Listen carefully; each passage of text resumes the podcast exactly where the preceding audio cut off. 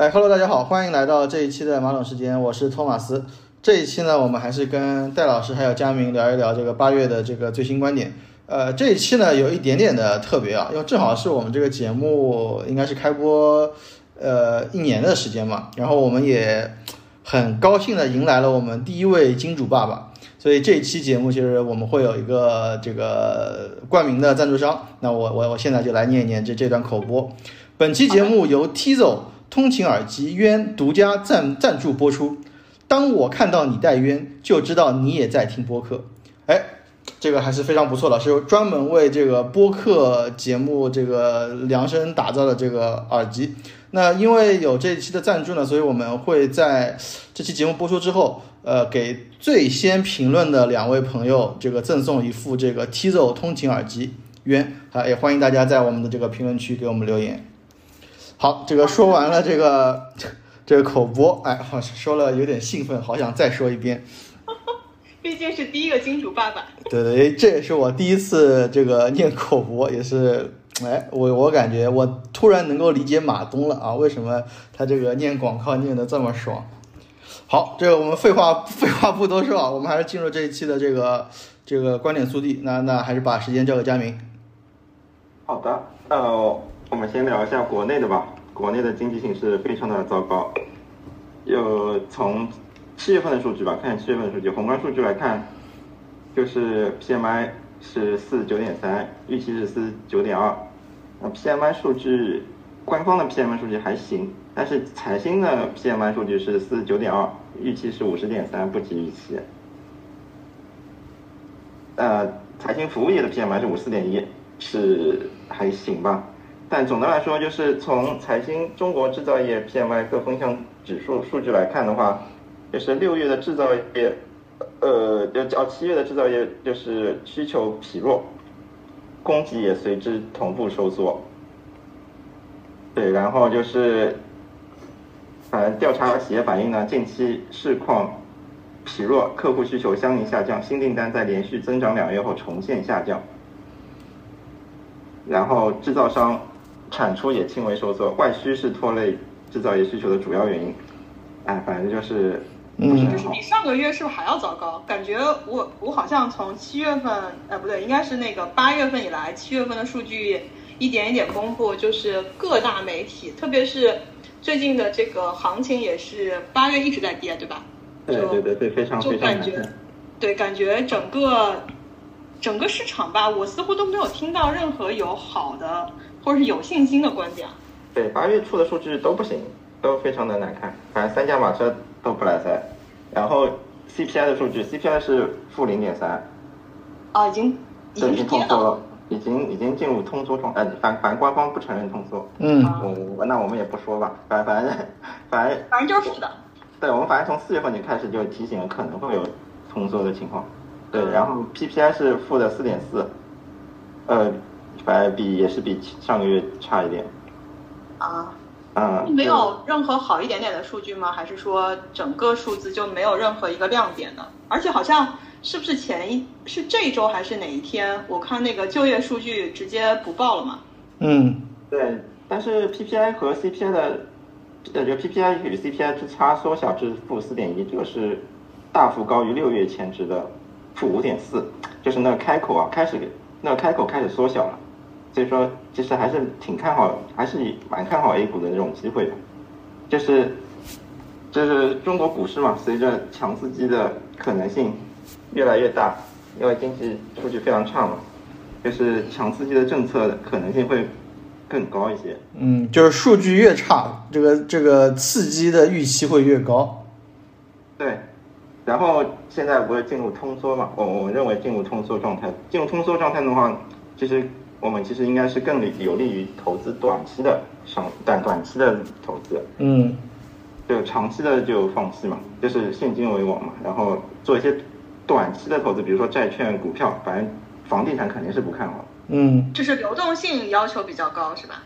对，我们把那流流动性做短，就是反正就是久期做短，就是要做做一些短期的投资，就比如债券、股票，然后呃房地产要放弃，因为房地产是个长期投资。所以说就是，就我我是比较倾向于，就是看好中国股市，然后卖房入股的可能性应该会更多一些。我觉得在未来，就最近反正肯定应该是要做短期的投资。对，所以你的感觉就是说，比如说家里如果房子多的话，资产配置比较重，把如果现在能够房子能够出得了手的话，在一个合理价格出掉，然后短期来股市捞一波，然后再跑路，是一个比较合适的方式，是吧？对，然后其实最近也聊过和那些中介聊，不过就是反正郊区的挂牌很多，郊区的房子挂牌非常多。然后现在大家都在等八月份嘛，八月份中旬，中中旬不是有那个中央北戴河休假后的首场国常会，看看有没有什么政策信号。其实房地产大家其实也是也是在等八月份的政策。对，大家其实从那个七月二十三号还是二十四号那个经济会议之后，其实一直在在等各种政策的落地啊，但感觉，呃，说了半天也没有什么特别，也不说特别有力度，就一个有力度的这个落地的政策都没有，现在是吧？对，股股市也跌破了七月二十四号的那那个低点嘛，对政策出来的那。对对对，毕竟已经过去二十多天了嘛。嗯，然后再看看社融，社融反而非常不好。嗯社融当然也有季节性的原因嘛，就是因为七月份第三季度刚开始，可能大家社融融资会可能还没准备好。就七月社融新增社融五千两百八十二亿，远低于预期的一点一兆，也远低于六月的四点二二兆，比去年同期少了两千七百零三亿，降幅将近百分之三十四。啊，这个还蛮夸张的一个数据了。对，就如果和去年比的话，还是蛮夸张的，就比较难看嘛，这数字。啊然后新增人民币贷款是三千四百五十九万亿，远低于预期的七千八百亿，也远低于六月的三点零五兆，创十四年新低。哇，这个数字难怪就是整个八月，你只要在但凡社交媒体上看到解读数据的，就没有就没有好的声音了，感觉就是信心已经是在底部在底部，然后这个底已经摩擦的很严重了。对，所以我也能理解说佳明说的说就是感觉国家要出政策或呃有些刺激啊，因为从社人数据来看，就是企业不借钱，老百姓居民端不借钱，只能政府来了，是吧？对，就世龙就上周五呀，上周五的上周五不是一根大阴线吗，嗯嗯嗯，可能有人提前知道了。啊，是周五收盘之后爆出来的数据啊。对对啊大家觉得是大资金提前知道了消息，先跑路了。嗯，对，而且主要它是从四万亿直接跌到了五千嘛，这个跌幅基本上也是历史少有的。对是的，是的，历史罕见。但虽然有一定季节性因素，但跌的还是太多了。呃但是和去年比真的是差很多。嗯，对，就基本上是这就是腰斩之后再腰斩嘛。嗯，然后再看居民新增房贷嗯，是自四月份以来重新跌至负值区间，就居民贷款减少了两千零七亿，居民短期贷款减少了一千三百三十五亿元，中长期贷款减少了六百七十二亿元。啊，反正就是与地产链与地产链条现状的疲软相印证。对，而且感觉最近其实出了一些城市的这个政策，但感觉好像也不会出特别猛的政策。之前大家一直在提的，像一线城市的首付比例的下调，或者是这个二套的比例下调等等。因为好像我前两天看到西安的那个调整嘛，它是把那个首付比例做了一定调，因为西安算是二线的城市吧，对吧？就是呃，如果它的这个调的比例的话，那其实可以作为一线城市的一个参考嘛。那感觉是也不会有很大的一个这个调的力度，因为对大家来说，这个首付和这个不管是一套还是还是二套的这个首付，其实对大家来说是一个很大的这个限制嘛。就是如果我首付低一点，其实对一些人来说，可能就可以买更贵的房子。但现在从那个一些其他城市的这个数据来看，好像一线也不会出这个特别猛的政策。对，感觉就是好像大家市场上都有一种说法是整个，呃，八月份都是在等政策嘛，而且数据之差，就大家觉得似乎市场上有一种共识，就是现在只能靠那种重重磅的这种措施，或者是有什么奇呃不能叫奇迹，就是奇袭类的这种措施才可以挽救已经在谷底的这样的一个经济吧。但反过来说，我们从另外一个角度看啊，就是好像大 A 也没有再跌到，就有一段时间这个摩擦的这个状态出现嘛，就是它再往下好像佳明，你觉得还能再下去多少呢？三千点保卫战吗？我不确定，我觉得应该不会再下了，也有可能再会再下去一点点，就可能先做个反弹，然后再下，可能有这种情况，但应该不会低很多，因为我我我觉得肯定有强刺激政策出来。对，这好像是一个市场的共识嘛，只是就是有一种什么时间出，大家现在把握不准。而而而且是从股指期货来看，我们四四个股指就全部都在深水，嗯，没机构都不愿意做空现在。嗯，可能对于 对于空头力量来说，他也很担心这个，很担心这个反转，就突然就来了，就有这种感觉。为什么我不愿意做空？我我就看我去看 IF，就是那个什么那个沪深三百股指期货，他们这个就是比如说啊，它那个深水深的很恐怖的，远期都在深水，越越远深的越多。其实我们可以做无风险套利的，比如说我在现股票上现货上买买入沪深三百 ETF。我买个买个一百万，啊，应该是现在多少？我看看，沪深三百应该应该对方是沪深三百是三八三幺嘛，三八三幺乘以三百，那就是一百十四万。嗯，就是我买一个一百十四万的 ETF，沪深三百 ETF，然后期货上做空，做做空一手，就总的资金是一百四十万。嗯，就等于说我一百四十万可以做一个这样的无风险套利，然后它。一个月的贴水大概有十个点，就等于说我一百四十万能够赚三千块钱。嗯，就是你其实做了个配对交易，在现货市场和期货市场去做这样的一个价差，它是完全无风险的一个无风险套利。十深水是算下来年化二点五，百分之二点五。啊，已经跑赢了活期了。对啊，就跑赢活期了，对吧？人家是就就说大家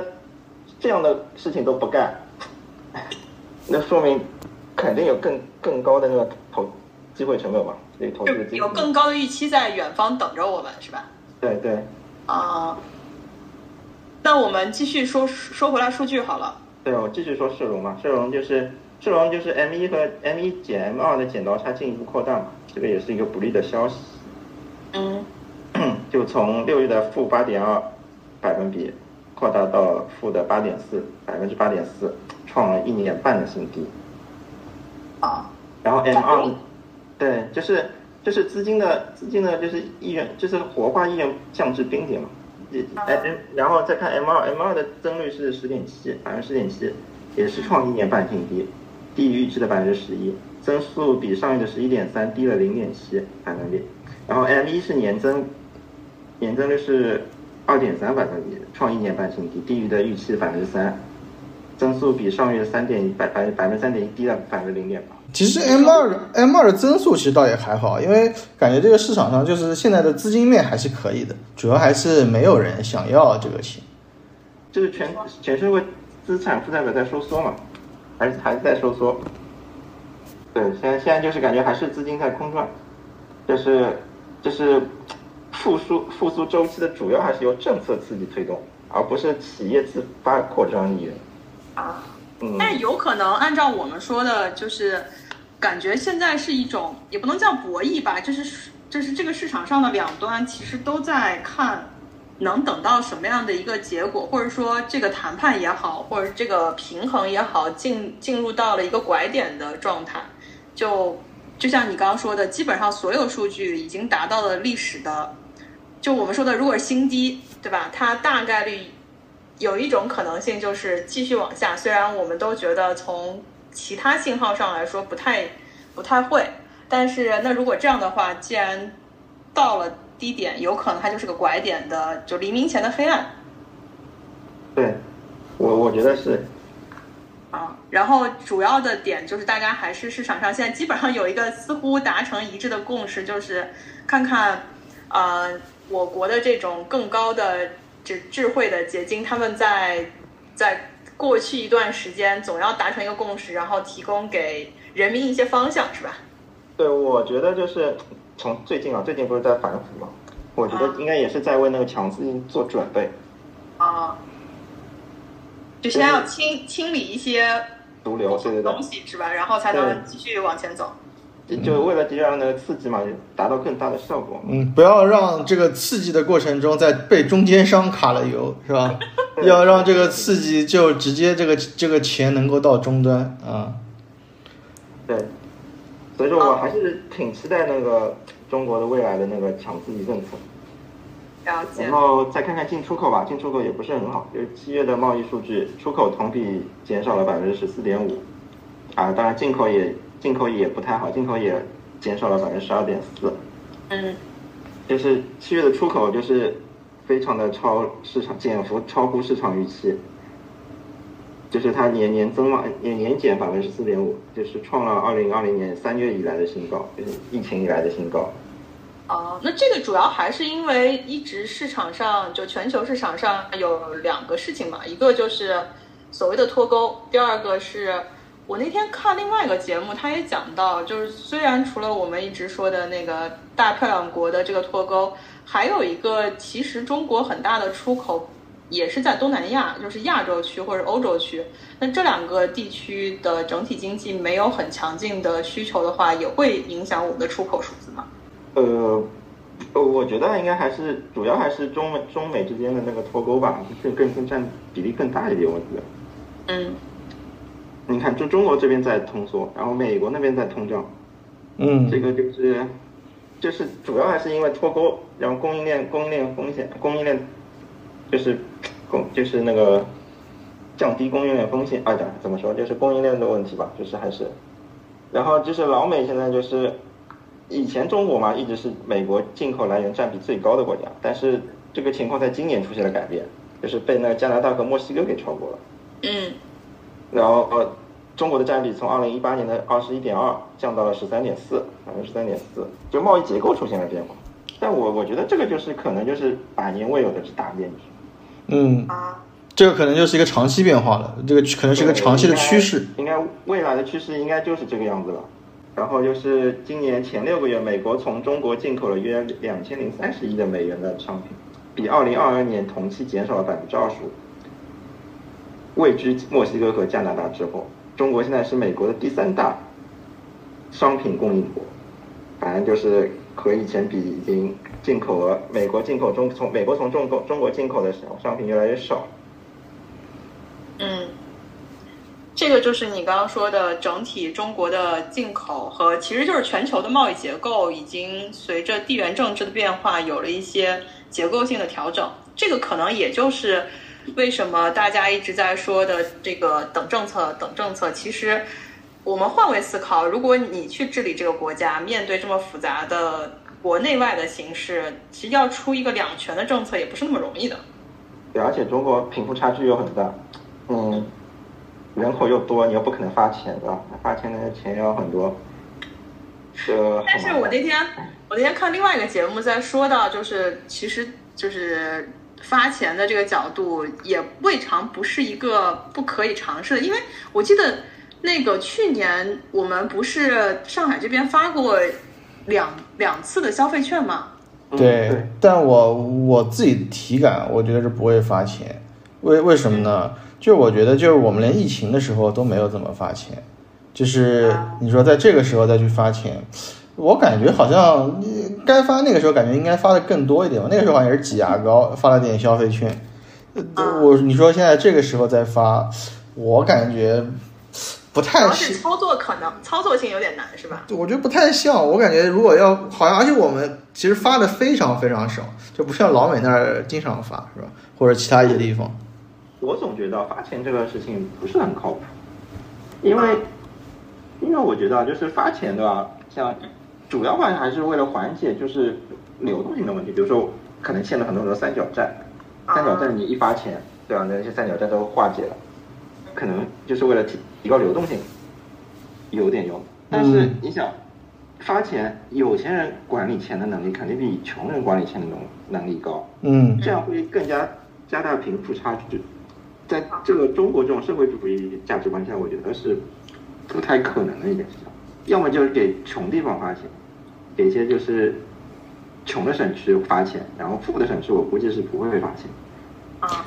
所以其实从我们刚才就我们三个人的讨论就可以见到，简单的一个操作，其实大家的想法和它的落地，还有整个实操都很难嘛。那你不要说提高到整个全国范围，这个其实政策的制定和它的落地也有方方面面要考量。那我们说回来，就是看完数据的话，整个经济，我们之前也聊到说，就是一直在说去库存周期，或者说经济周期到哪一步。那从现在的数据来看，我们到底是出了吗？还是还在里头？感觉这个出不出去的样子呢？出不出去啊？现在现在现在就卡在那里了，就是金融数据偏弱嘛，嗯，库存周期反弹还在年内无法兑现。所所以你看，我们这个现在这个整个全球的现这个状态也挺有意思的啊，就是美国很强，从去年底就在说这个什么要衰退衰退，然后它各个数据强的强的不行，然后国内一直说复苏复苏，但是又弱的不行，根本复苏不起来，就感觉哎所以这个不就是宏观经济最有趣的点是，就是 fact 都在那里，数字大家都就我们先不说有没有水分啊或者怎么样，但反正数字都在那里。然后解读出来呢，每个人都有每个人的观点，但是最后现实是不是按照你的剧本走，就总有一些啊、呃不一样的意外，对吧？这个可能就是宏观经济之复杂和我们为什么今年 一直在聊这个也是有很大原因的了。对，然后，然后再想说说人民币汇率。人民币汇率，呃，这上次我们不是录那个汇率的节目嘛？嗯对然后蒙代尔蒙代尔三角不可能。现在现在的话，从现在来看啊，就是人民币现在不是三个三个三角嘛，一个独立货币政策。独立货币政策这个东西，我觉得央行肯定是拿在手手上，嗯因为最近最近从八月十五号到十七号，连续三天逆回购，放了六千多亿的人民币，然后还有那个 MLF 降息嘛，嗯。嗯。就为了国内的经济形势，这个这个独立货币政策肯定是要拿在手上了。现在现在另外两个，就固定汇率和资本的自由流动里面，肯定这两个里面选一个。所以说我估计就是来回来来回的摆动，就是可能就是就汇率不行了，呃，搞一搞，然啊，后汇汇率又行了，然后就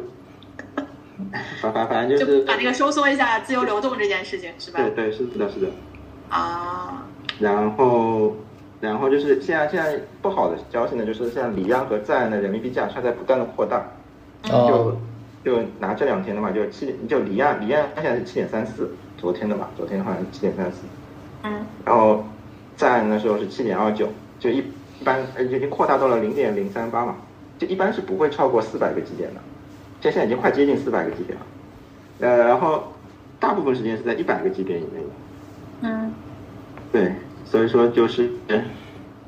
这其实是离岸在贬值，就离岸高于在岸，呃，离岸的人民币没有在岸的人民币值钱嘛？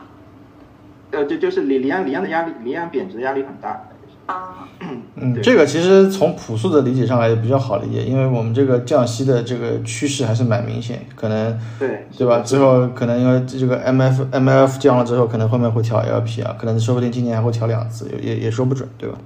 对，因为离离岸的离岸的反应啊，就是离岸的反应，其实和国内的刺激政策其实是更敏感，就是离岸反应的应该更快一点。嗯嗯呃，然后因为就是全球呢，现在美元又很强，就是美元还是稀缺嘛，就是投资者可能会坚持人民币资产，然后导致两地的就离岸价离岸和在岸的价差继续扩大，可能性还会有可能。嗯啊，不过好像看今天那个人民币汇率是有拐点的趋势了，就不会继续再往前贬，呃，再往下是吧？对，因为今天今天收盘后下午嘛，下午下午下班的时候，央行又发了一个，对，央行又出来喊话了，小作文是吧？对它重要的就说了，就是要稳汇率，汇率肯定要稳，啊，嗯，所以这就是你刚刚说的独立货币政策，我们肯定是要有的，然后嗯汇率肯定也是要稳住的。那可能就是在那个三角的另外一个角做一些放松，这是你的一个预估，对吧？对，所以说我觉得可能近近阶段近阶段可能人民币高位震荡，可能不排除之后可能还会变，啊，说不清楚。但是从上期上期说到那个调调那个宏观审慎参数来看，应该是应该是看好人民币升值的。但是从最近的数据来看，就是从离岸和在岸的价差，包括之后待会儿会讲的黄金啊，黄金的那个价差，库金就是非常的高的离谱。啊，对，反正就是这这就这最近反正感觉人民币的贬值趋势还是可能还是有。嗯但从长期来看，从那个宏观审慎参数一调，应该是有效果的，我觉得，除非那个工具已经不行了。但是按照你上次聊的那个工具，其实是一个就是绝杀了嘛，而且可能市场还是需要反应一下的，毕竟那个名词听上去大家就要反应半天，可能我们要给市场一些时间，对吧？对对，然后最后就从技术面来说，技术面来说，技术面来说的话，大 A 其实是非常看好。嗯，就是这个月吗？还是说有多长一个时间周期呢？呃，反正我我觉得可能能看好到明年，就不应该上次说三千六可能会保守一点，更加应该应该应应该可能更更可能看得更高一些。嘉宾非常乐观。嗯，对对，我我比较乐观。因为现现在现在其实从二八八五涨上来嘛，二八八五到三四一四，啊三四一四百多，反正是三三千四百多万，那时候我我认为是第一浪。那现现在的调整就是二浪，二浪应该快结束了，嗯不不排除今天就是低点，今天的那个多少，三三三三幺二三，三幺二三可能就是低点，但当然有可能会走个延伸了，说不定就是下两周，说不定可能会再有个新低，但应该不会，反正这里的性价比就是做多的性价比非常高。啊，嗯从你的概率上来说，就是这个已经是低点的概率非常高了。嗯，对。然后你想嘛，从一浪、三浪、三浪和一浪，就算三浪、一浪相等嘛，相等的话，至少也要涨个涨个六六百点，三千一涨个六百，至少三千七。哇，突然 我突然对后面的这个 Q 三和 Q 四非常憧憬啊！但其实佳明这个观点一直都没变嘛，他一直都是这个这个观点。对，佳明，你的这个你你的这个观点的背后的原因，还是你觉得那个强刺激的政策是比较确定的，是吧？对，比较确定。哎。所以说如果没有这个强刺激的政策，那是不是说你你说的这个这个涨幅可能就没有了呢？呃，我觉得不太可能，因为从大 A 大 A 因为是国家是比较控盘的，所以你说的不太可能是你觉得一定会有强强强强的政策出来。就从从技术分析上来看，应该是有的。就核心点，佳明的观点虽然一直都没变，但是他的这个概率和信心是有逐渐递增的感觉的。对，是的就，他看到了很多相关的一些先行的指标，或者是相应的数据有一些提升，比如说他刚刚说到的这个深水啊，然后这个相关的政策和一些基础面的分析，那就是这个未来可期，它是信心会，比如说之前我们几个月是百分之六十、百分之七十，现在应该已经达到了百分之，不说百分之百吧，我们留点余地，就百分之八九十的状况是吧？对，对，应该有的。而且，这而且啊，就是我从汇率啊，甚至前面说到人民币汇率，嗯我觉得可能贬值的压力可能有，所以说我更看好大宗商品。然后啊，这些大宗商品肯定是因为贬值嘛，贬值大宗商品肯定会涨，那就外贬内升嘛，大宗商品肯定更看好。然后第二看好应该就是中证一千一千加中证五百，这小盘股。反而反而我觉得大盘股可能会因为汇率的拖累啊，可能反正我不是很看好三千呃三三百五十，对沪深三百和五五零，上证五零我不是特别看好。嗯，这可能就是我们主播之间的一点点小分歧，就我可能更看好三百，然后你会更看好五百和一千，对吧？呃，对，但是李贝的观点，李贝的观点是看好三百的。啊，好，那我们这个小小的分歧后面会随着时间来得以印证。那说完大 A，那美国呢？美国的话，哎，美国数据太好了，你就随便 随便挑几个说说吧。非农先看非农吧，对非农，非农七月新增就业人数十八点七万，虽然低于预期的二十万，但仍高于六月经夏休的后的十八点五万人，就是劳动力市场需求仍在增强。然后看它那个，嗯，对，然后看它的每每周工时，七月七月份的每周平均每周工时三十四点三小时，略低于预期的三十四点四小时。然后再看呃，就是比六月的三十四点再减少零点一小时。然后职职位空缺率，六六月职位空缺率是九百五十八点二万人，劳动力供需缺口录得是三百六十二点五万人，仍保持在高位。哇，就感觉美国还在源源不断的需要更多的劳动力来，就是扩大生产那种感觉。对对对，然后再看非农平均时薪，平均时薪每小时工资收入月增十四美分，比七月份的三十二点三三美元增加了一点四一美元，真的是收入又高，工时又短。有一种有一种什么钱多事少离家近的即视感。和国内的卷卷真的是完全的天差地别。然后然后看失业率，七月份美国美国失业人数从五百八十四点一万人，呃，较六月的五百九十五点七万人下降了十一点六万人，创三个月新低，失业率新低。然后失业率是三点五，创三个月新低，低于预期的三百分之三点六。哎，拜拜。哎，但是但是我觉得很奇怪的一个点啊，就是美国数美国的经济这么好，但是我们看到市场上其实有一些那个投资人他已经开始悄悄的降低美股的仓位了。我不知道。对，因因为因为美美股啊，美股就是我我我还是觉得美股应该还是陌生段，应该已经到陌生段接行情。那个主要还是那个。大空头已经在 all in 做空美股了。对，然后主要是直利率曲线倒挂已经很明很明显的确定在收敛了。啊，所所以你觉得刚才的那些非常好的数据，它也就是一个最后就所谓的最后的狂欢，或者是最后再烟花一把，是吧？对，然后它的零售数据也很好，月增率是零点百分之零零点七三，高于市场的零点四，百分之零点四。对。连续四个月正增长，哎，但是我看了一下我的那个纳指的持仓里头，其实纳指已经一直在跌了，从七月就八月以来，对，已经跌跌了好跌了跌了蛮久了。对，这好像是是是有些人已经好像开始止盈了，对对美股。对，所以从我们就是所有所有大家在解读数据的时候，它都会有一些先呃滞后性或者提前性，特别是我们一直在说。股市是经济的晴雨表嘛？虽然现在从七月份的美国数据来说，好像还是很热，但是市场上就所谓的敏感的、聪明的钱，它已经做出了一些行为，这个可能是大家需要注意的。对对对，反正我记得我利率利率讲利率的那期话，我也讲到那个直利率曲线倒挂的那个，反正反正那那期节目里也讲到了，就直利率倒挂开始收敛，就基本上就是美美股开始就是。要跌的那个前拐点是吧？嗯，对对对。不过，就我觉得佳明说美股这个观点跟那个大空头差不多，一直都说美股要玩，美股要玩，但其实一直还没有玩哦。啊，对，主主要没想到它那值率曲线倒挂了将近一年多。呃，能够顶很久啊。关键是倒挂已经就完全超预期。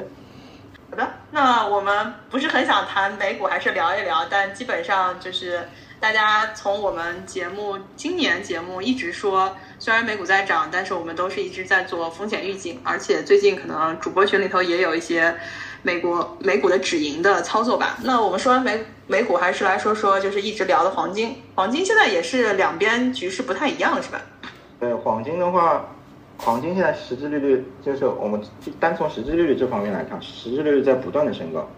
实质率现在。上个月上个月大概是一点五左右，现在实质率已经到一点八九了，嗯，就创创了十四年新高。就我拿八月十五号的数据啊，十八月十五号是实质率是一点八九，创了十四年新高。然后黄金为什么不看好呢？是因为美元地位非常的稳固，已经不像去年，去年中国还在挑战美元地位，一直在说说说，然后说的感觉很有信心的样子。但但今年今年不行，今年中国经济不行。然后美元地位就是现在非常的稳固嘛，那美元地位很稳固，那黄金这种属性金融属性就不是那么的需要了。就所以说现在黄金就是一直起不来，一直在往下走，就慢慢的往下跌嘛。然后然后就是从美联储的表态来说，美联储的表态还是希望，他的意思就是说肯定会维持高利率，就降息就不要想了，今年明年估计都不会降息。嗯。对，然后这是美联储的表态，这是，嗯，然后我们从那个大摩黄金公式嘛，大摩黄金公式来算的话，如果它那个实际利率是一点八九，算下来黄金的价格现在应该是一千七百二十四左右。嗯，那还高很多。对，现在现在现在是一千九嘛，嗯，一千九，对，应该黄金还是有点高估的，特别是沪金啊，沪金最近就是特别的高。镀金主要还是跟我们上次在我我有点忘记哪一期聊的，就是好像也是在观点速递里头聊，今年整个珠宝黄金在国内卖疯了，可能就是也可能像你说的，虽然在美在外面市场，大家觉得美元是很稳的，所以黄金的需求量降低，但国内今年我感觉买金子，现在最近还有一些，我不知道你们有没有注意到，就是买那种小金豆，就很小，然后当存钱罐儿一样存起来，这种小金豆的做法，就全民好像又出现了一股黄金热。对，我们就这样算好了，就是一千九，一一千九，它是每盎司嘛，每盎司的一千九每一千九百美，那每盎司除就除以三十一点一嘛，一千九除以三十一点一乘以那个汇率，汇率就我们按离岸的来算好了，离岸的就是七点三一，算下来大概是四百四十六。沪金的价格现货，就我拿伦敦金的现货和沪金的现货来比，就是算下来沪金的现货如果按照刚才的计算公式来说，对应的应该是四百四十六左右。嗯，但是沪金的现在期货很贵啊，二三幺零的现在是四百五十五十五五十六和五十五十六左右，大概贵了将近百分之二。嗯，哎，这个我突然觉得是不是，其实，在那个商品期货的市场上，也可以跨市场去做套利啊？的，就是国内应该是黄金还是实物交割的嘛，但是哦肯定要把货运到国内嘛，就是比如说你你想做套利，就是等于你要去伦敦买黄金，然后拿到上海来卖，哦，这样的话这大概能赚百分之二，百分之二大概就四十美金。啊，虽然是有利，但是有点薄利，可没有办法做到这个多销的感我觉。我觉得还是很暴利的这个事情，啊，是吗？就是四十美金了，四十百分之二了。这但是但运费我不知道，运费可能有贵啊，我好感觉好像黄金运费很贵吗？你嗯。主要你要不是你，你不能一克一克的这样来搞呀，你肯定是要，肯定是要大批量去搞，所以这个里头相关的这种货运还有整个供应链，其实是，就是你有没有这样的能力去做，然后这个成本是多少是另外一件事情了。但简单讲就是，其实两边市场出现了一个比较大的价差。对，而这个且价差在扩大，也是在扩大。但主要的原因，沪金贵的原因，主要还是大家对人民币贬值的预期好像有点高。嗯，另另外也有可能是黄金真的是卖脱销了，我感觉好像，但黄黄金也不至于库存那么少吧。我我感觉还是感觉应该还是人民币的汇率的因素更高一些。嗯，可能都有吧，因为今年真的这个珠宝热到挺离谱的。就是如果可能你们不太关注电销或者是整个消费，我看到的买金是有一种有点疯狂的趋势的。但我们回过来说，就是刚刚也讲完黄金，所以从你的角度，黄金现在应该还是要继续向下行的，对吧？对，下行应该还是下行，但沪金有点高估。嗯呃，可能可能我更我我我的策略啊，我的策略是做多白银，做空沪金。哦，我我目前是这样的。好的，嗯，原油的话，原油的话，呃，短期不是很看好，因为短期因为涨的实在太多了。然后，然后昨天呢，它其实，呃呃，一方面一方面先说一方面，它那个可能原油会有短期涨太多，因为远期的贴水在加大，可能大家可能就是不是很看好远期的原油，就是可能不四季度可能原油大家都不是很看好。然后昨天呢，正好又把那个停损点给跌破了。你本来是认为就是 WTI 的七十九七十九点九嘛，七十九点九是作为停损点的。然后昨天，昨天正好八月十六号，昨天晚上就感觉是跌破了，跌破停损。那跌破停损一般来说就停损了。关关键是什么？关键是，关键是那个利多不涨，你知道吗？就是顺顺便又把那停损点给跌破了，所以说原油应该短期会有短期会有一波调整吧。啊、就是从你的角度来说，三季度还是可以的，但是短期是有一些，就是你说的停损点，其实就是它往下跌了嘛，对吧？对，就是十六号，八月十六号，昨天 EIA 库存是减少的，然后人行又现在又大放水，人行大放水它不涨，EIA 库存减少了它也不涨，就不合理，对吧？它都这两个因素都应该让它涨的，它反而不涨，去对我，我们我。我我们一般抓转折点就是看利多不涨或者利空不跌，一般就是这两个转折点，一般都是基本面的主要看这两个，就抓转折。现现在我感觉原油比较危险，嗯，能止盈最好就止盈，我我我反正上周就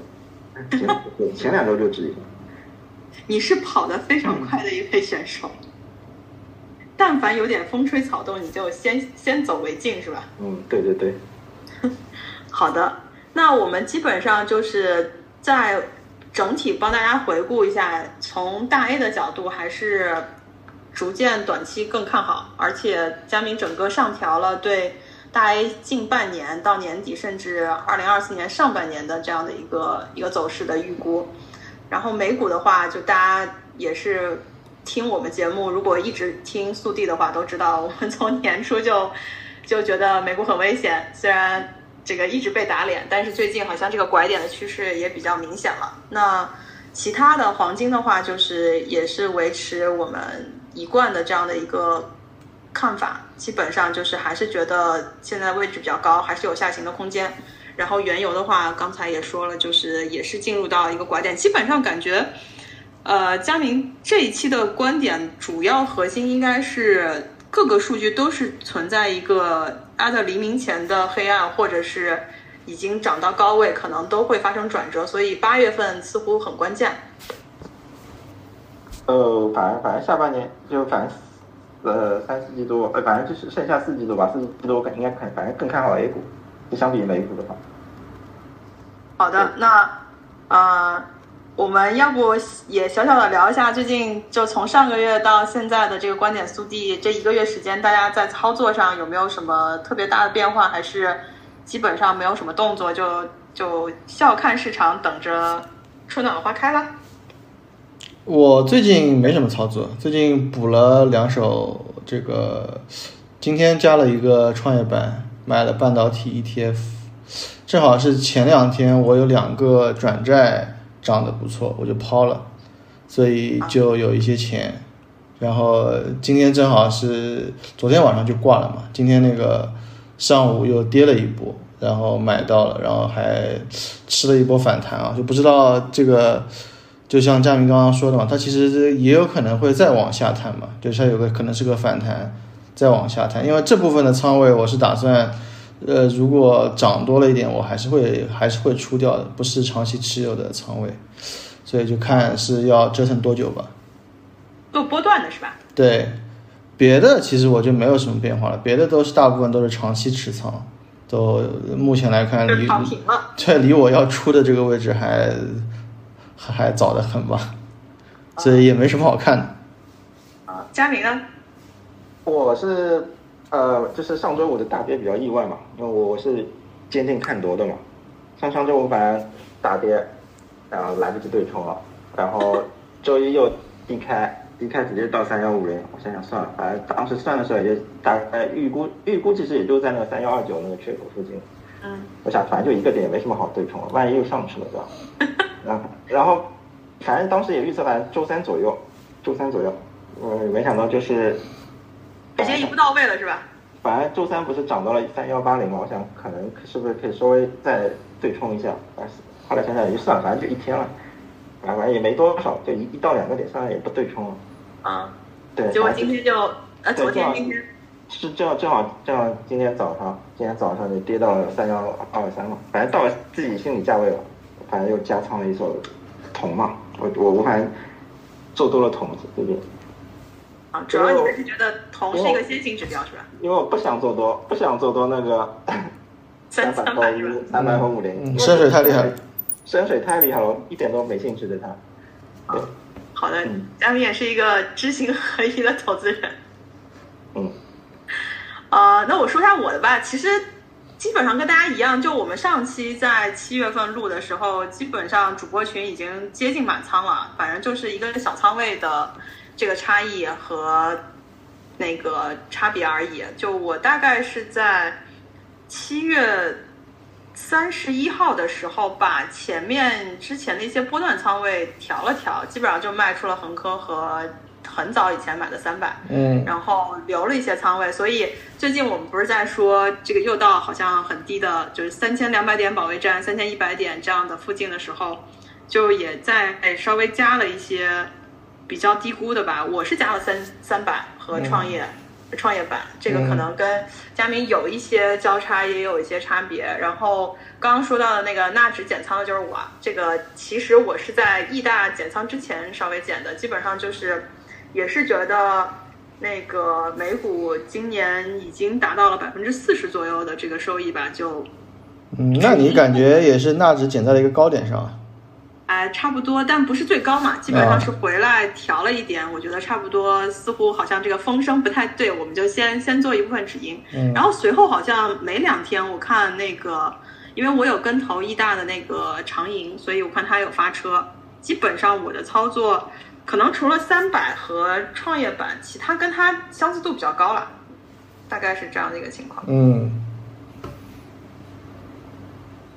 好呀，那我们今天这一期的观点速递也是史上第一次的这个金主爸爸的赞助，呃，具体规则托马斯已经在节目刚开始跟大家说过了，我们也就是会抽取，也不是抽取，就直接那个评论区最先评论的两位听友，我们会寄出这个金主爸爸的耳机，嗯。然后也是因为之前有有听友在留言告诉我们说，我们节目这个录制可能会有一些音效方面的问题，也许可能你用了这个耳机降噪之后，效果会非常显著。那我们今天的节目就跟大家聊到这里，关于八月份的观点速递，嗯，好的，好，谢谢大家，谢谢大家，好，拜拜。拜